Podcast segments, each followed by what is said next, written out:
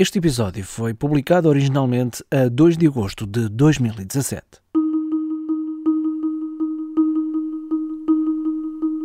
Não sei se hoje em dia será tanto assim, desconfio que seja, mas confesso que não tenho a certeza, porque há uns anos comecei a bloquear esse tipo de conversas à minha volta. E lá para o final do episódio eu explico porquê. Dizia eu que não sei se hoje em dia será tanto assim, mas sei que a diferença sempre gerou uma reação negativa entre as pessoas ditas normais. Todo aquele que não é como nós, entre aspas, os normais, também entre aspas, sempre teve direito a um tratamento especial e nunca foi pela positiva. Na aldeia onde eu comecei por viver, em miúdo, e nas terras ali por perto, habituei-me desde os meus 4, 5, 6, 7 anos a ouvir falar do coxo, do manco, do maneta, do maluquinho, do zarolho, da surda muda, até do cão perneta ou do cão rabeta. Ah, e estava a esquecer-me do gago, ou melhor, do gagago.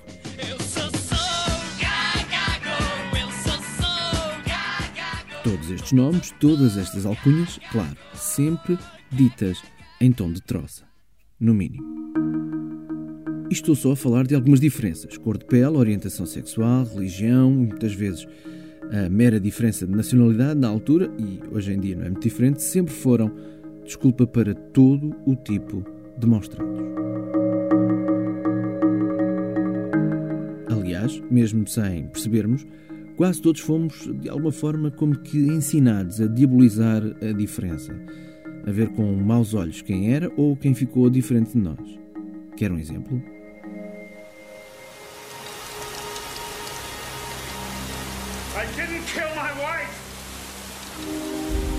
Para os mais novos, a versão é esta, a de 1993, com Harrison Ford, no papel de Dr. Richard Kimball. Para os outros, para mim, por exemplo, foi mais assim. The Fugitive. A preto e branco, numa série de televisão, o Dr. Richard Kimball, evidentemente injustiçado, isso não está aqui em causa, fugiu durante anos da captura por ser suspeito da morte da própria mulher, quando o verdadeiro assassino era nem mais. A one-armed man he saw leave the scene of the crime. Um malvado maneta.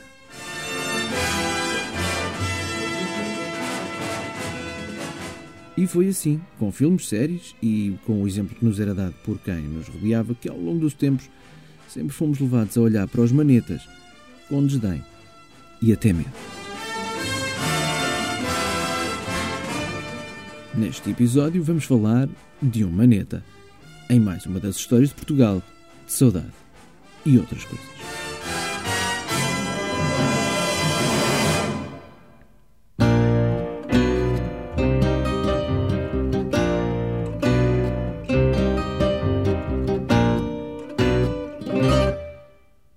Favor, que isto não traga uma grande desilusão ao seu imaginário, mas às vezes uma história para este programa aparece-nos sem mais nem menos no Google Maps. É verdade. Foi assim que decidimos apostar nesta história em particular. Estávamos a pesquisar o caminho para um outro possível local de reportagem quando no mapa online apareceu uma rua sem nome de rua e onde só surgiam as palavras Maneta.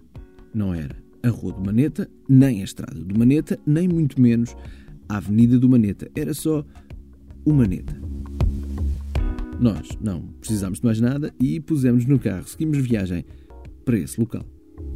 Entre o Montijo e o Poceirão, já no Conselho de Palmela, fica a aldeia de Forninho e para lá entrar sai-se da Nacional 5, num cruzamento onde a primeira sinalética que se vê nem sequer é a sinalética do início da localidade, mas sim uma placa em azulejo que diz Rua Augusto Ferreira e embaixo, entre parênteses, Humaneta. Se quiser comprovar, há fotos da placa na página deste episódio em historiasdeportugal.com. Pronto. A rua sempre tem o nome de rua, ao contrário do que tínhamos visto no Google, mas não nos iludiu totalmente. É de facto a Rua do Maneta, que nós continuávamos a não saber quem era. Por isso, procuramos quem nos ajudasse e lá encontrar. Sou Lino Delgadinho, sou bisneto de Augusto Ferreira, a quem chamavam o Maneta.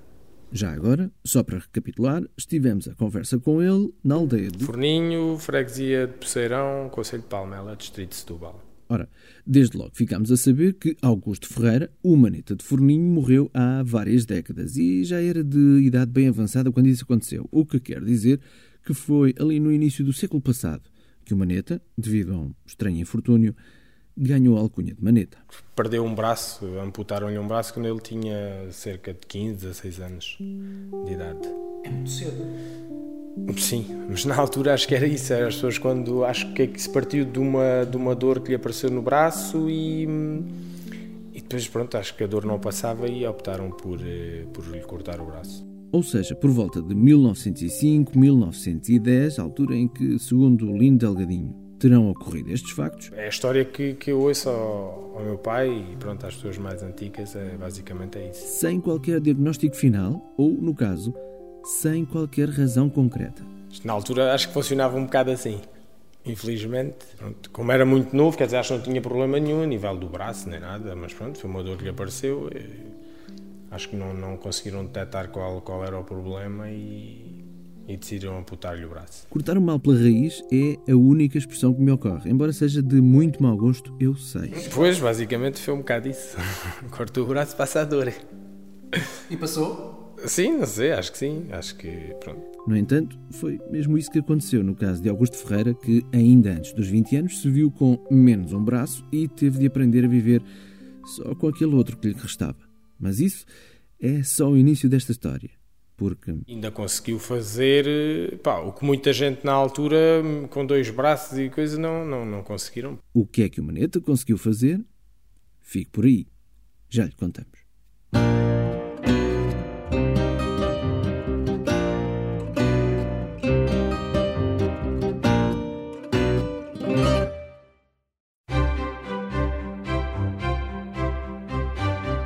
Esteja a ouvir este podcast pela primeira vez ou se já nos segue há algum tempo, repara que nós tentamos que não se note muito, mas produzir um programa assim tem custos, ou seja, não é gratuito para nós, mas chega gratuitamente ao seu smartphone, ao seu tablet ou ao seu computador. E é assim que queremos que o podcast continue, obviamente, a chegar gratuito a quem ouve as histórias de Portugal, de saudade e outras coisas. No entanto, se tiver uma boa ideia de como ajudar-nos ou se tem um produto que gostava de publicitar aqui, diga-nos. Basta ir a historiasdeportugal.com, clicar em apoiar e falar connosco. Ajude-nos a fazer mais e melhor para contarmos boas histórias de Portugal, como esta, que continua já a seguir.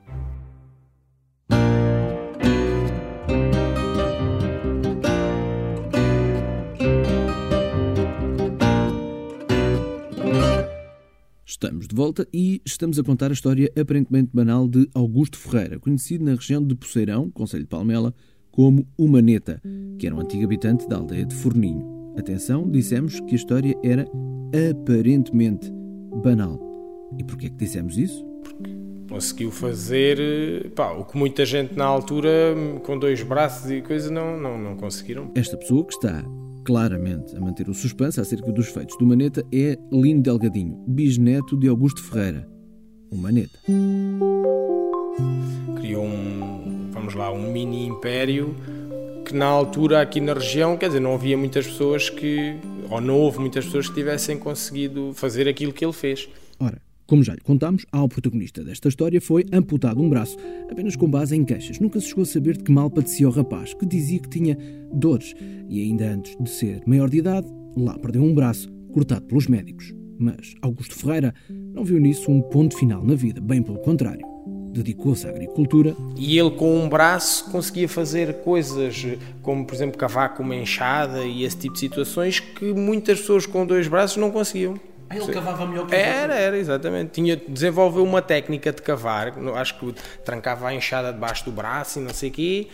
Eu lembro da minha mãe contar e do meu pai que ele conseguia fazer uma vala, porque na altura abriam valas à enxada, diz que ele fazia uma vala que havia muito pouca gente, homens na altura, porque quem fazia esse trabalho eram os homens, que conseguisse fazer uma vala uh, tão direitinha e tão bem feita como ele fazia só com o braço. E, e, com a mesma, e depois eh, em termos mesmo de desenvolvimento de trabalho, de rapidez, e diz que era uma coisa impressionante. Ou seja, aquilo não lhe prejudicou em nada, o facto de lhe terem cortado o braço, acho que não lhe prejudicou em nada o rumo que ele da vida ao longo dos anos. Rumo da vida que passou por trabalhar na terra e fazer dinheiro com esse tipo de trabalho, porque estudar estava fora de questão. Na altura ninguém estudava, basicamente. Nem sei se ele sabia ler, não tenho, não tenho esse tipo de informação. Mas isso era normal nessa altura, as pessoas nem saberem ler, nem escrever, nem nada dessas coisas. Quer dizer, não. Estamos a falar há mais de 100 anos. Dedicou-se então à lavoura, às culturas de época, mas acima de tudo ao que a região das terras do Sado dá de melhor, mas que na altura, no início do século XX, era ainda explorado por muito poucos. Dedicou-se a isto dos vinhos, tinha vinhas. Eh, na altura não havia aqui muitas adegas. Aliás, porque há se calhar aqui na região da idade desta haverá o quê? Mais três ou quatro adegas, quer dizer, não há. Hoje em dia só na, na freguesia de Pesarão se calhar temos 30 adegas. Mas quer dizer, naquela altura, cá na freguesia de Pesarão haviam duas ou três. Augusto Ferreira, o Maneta, começou então a fazer fortuna e a construir na aldeia de Forninho o tal mini-império a que o bisneto se referia há pouco.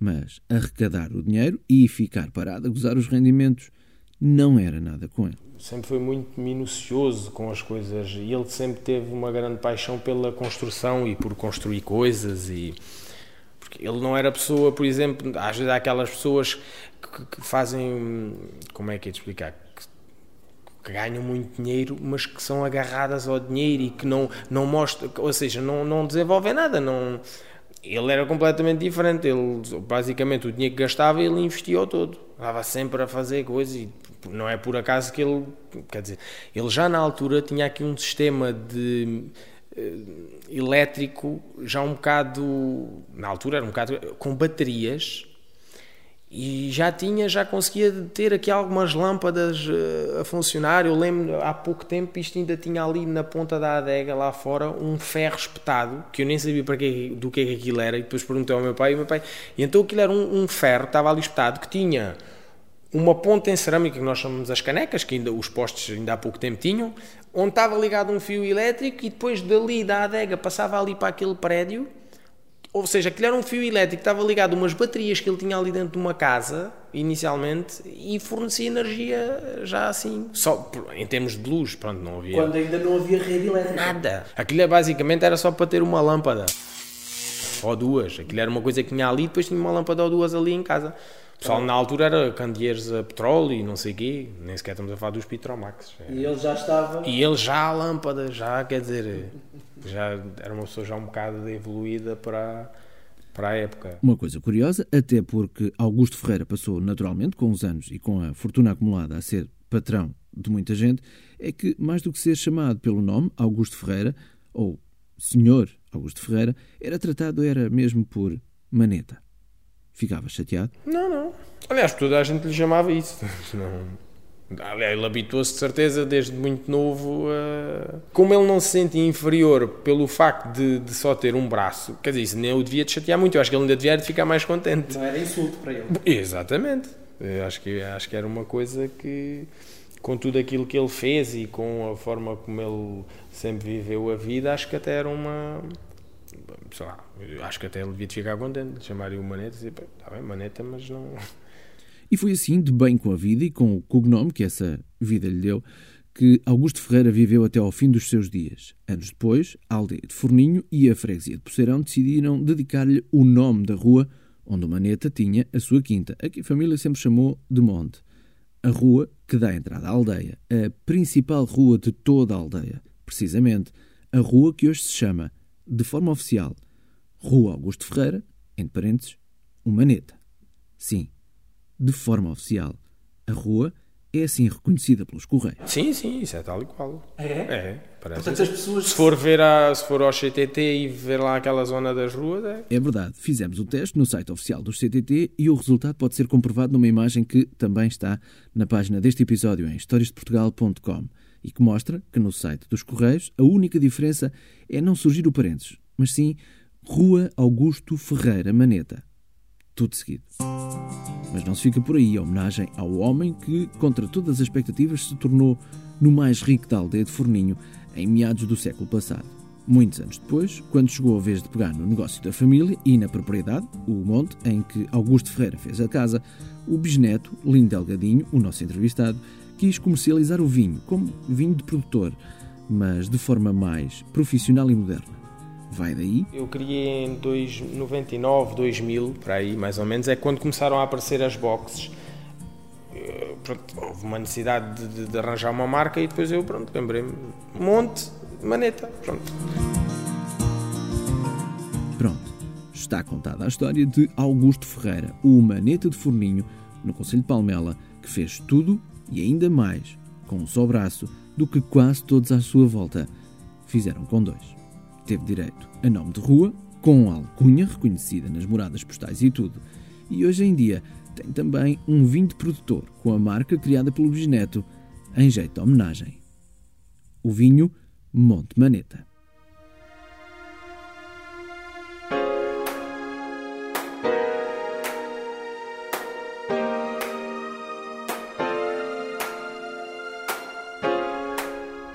Obrigado a Lindo Delgadinho, o bisneto, pelo tempo que disponibilizou para falarmos sobre o bisavô e aos clientes do bar do Forninho Futebol Clube, que fica ali, paredes meias com o Monte Maneta, pela ajuda no contacto inicial com o nosso entrevistado. Em historiadeportugal.com está a fotografia de Augusto Ferreira, o Maneta, e as fotos do Monte Maneta que a Lucy Pepper tirou no dia da reportagem. A Lucy produziu comigo este episódio e dá voz à versão inglesa que pode ser ouvida no feed Stories of Saudade no iTunes, no Apple Podcasts ou onde quer que ouça os seus podcasts. E ainda, claro, em storiesofsaudade.com. Já agora, se está a gostar deste programa, dos episódios, dos temas e até da forma como contamos estas histórias, por favor, partilhe nas redes sociais. Fale do podcast aos seus amigos e convide-os a assinar, a subscrever o programa, porque isto tem muito mais piada quanto mais gente houver desse lado. No nosso site também pode sugerir histórias de que tenha conhecimento e que gostava de ouvir contadas aqui, bem como saber como apoiar o programa para que possamos continuar a contar boas histórias sobre Portugal. Não me esqueci, fiquei de lhe dizer agora no fim do episódio porque é que tento bloquear todas as conversas negativas sobre as pessoas ditas diferentes. Entre 2008 e 2012 Entrevistei vários atletas paralímpicos portugueses para um livro que publiquei online. Nesses anos aprendi que quase todas, ou praticamente todas as noções das pessoas diferentes de mim que eu tinha desde criança estavam erradas, completamente erradas. E ainda bem que aprendi isso. O livro chama-se Testemunhos de Ouro e está disponível grátis para leitura ou download em marcoantonio.pt. Depois disso, em 2016, também a jornalista Inês Henriques publicou um livro com o título Trazer o Ouro ao Peito, sobre o mesmo tema.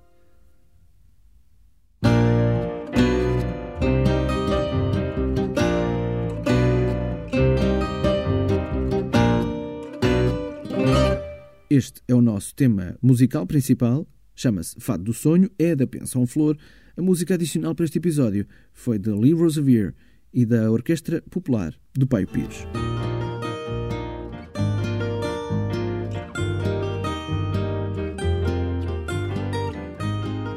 O meu nome é Marco António. Em breve temos mais histórias de Portugal, de saudade e outras coisas. Estamos em que terra? Forninho. Forninho, uh, portanto, Forninho, Conselho. Forninho, Freguesia de Poceirão, Conselho de Palmela, Distrito de Setúbal. Perfeito. País Portugal. Continente Europa. Por aí fora. Hemisfério Norte.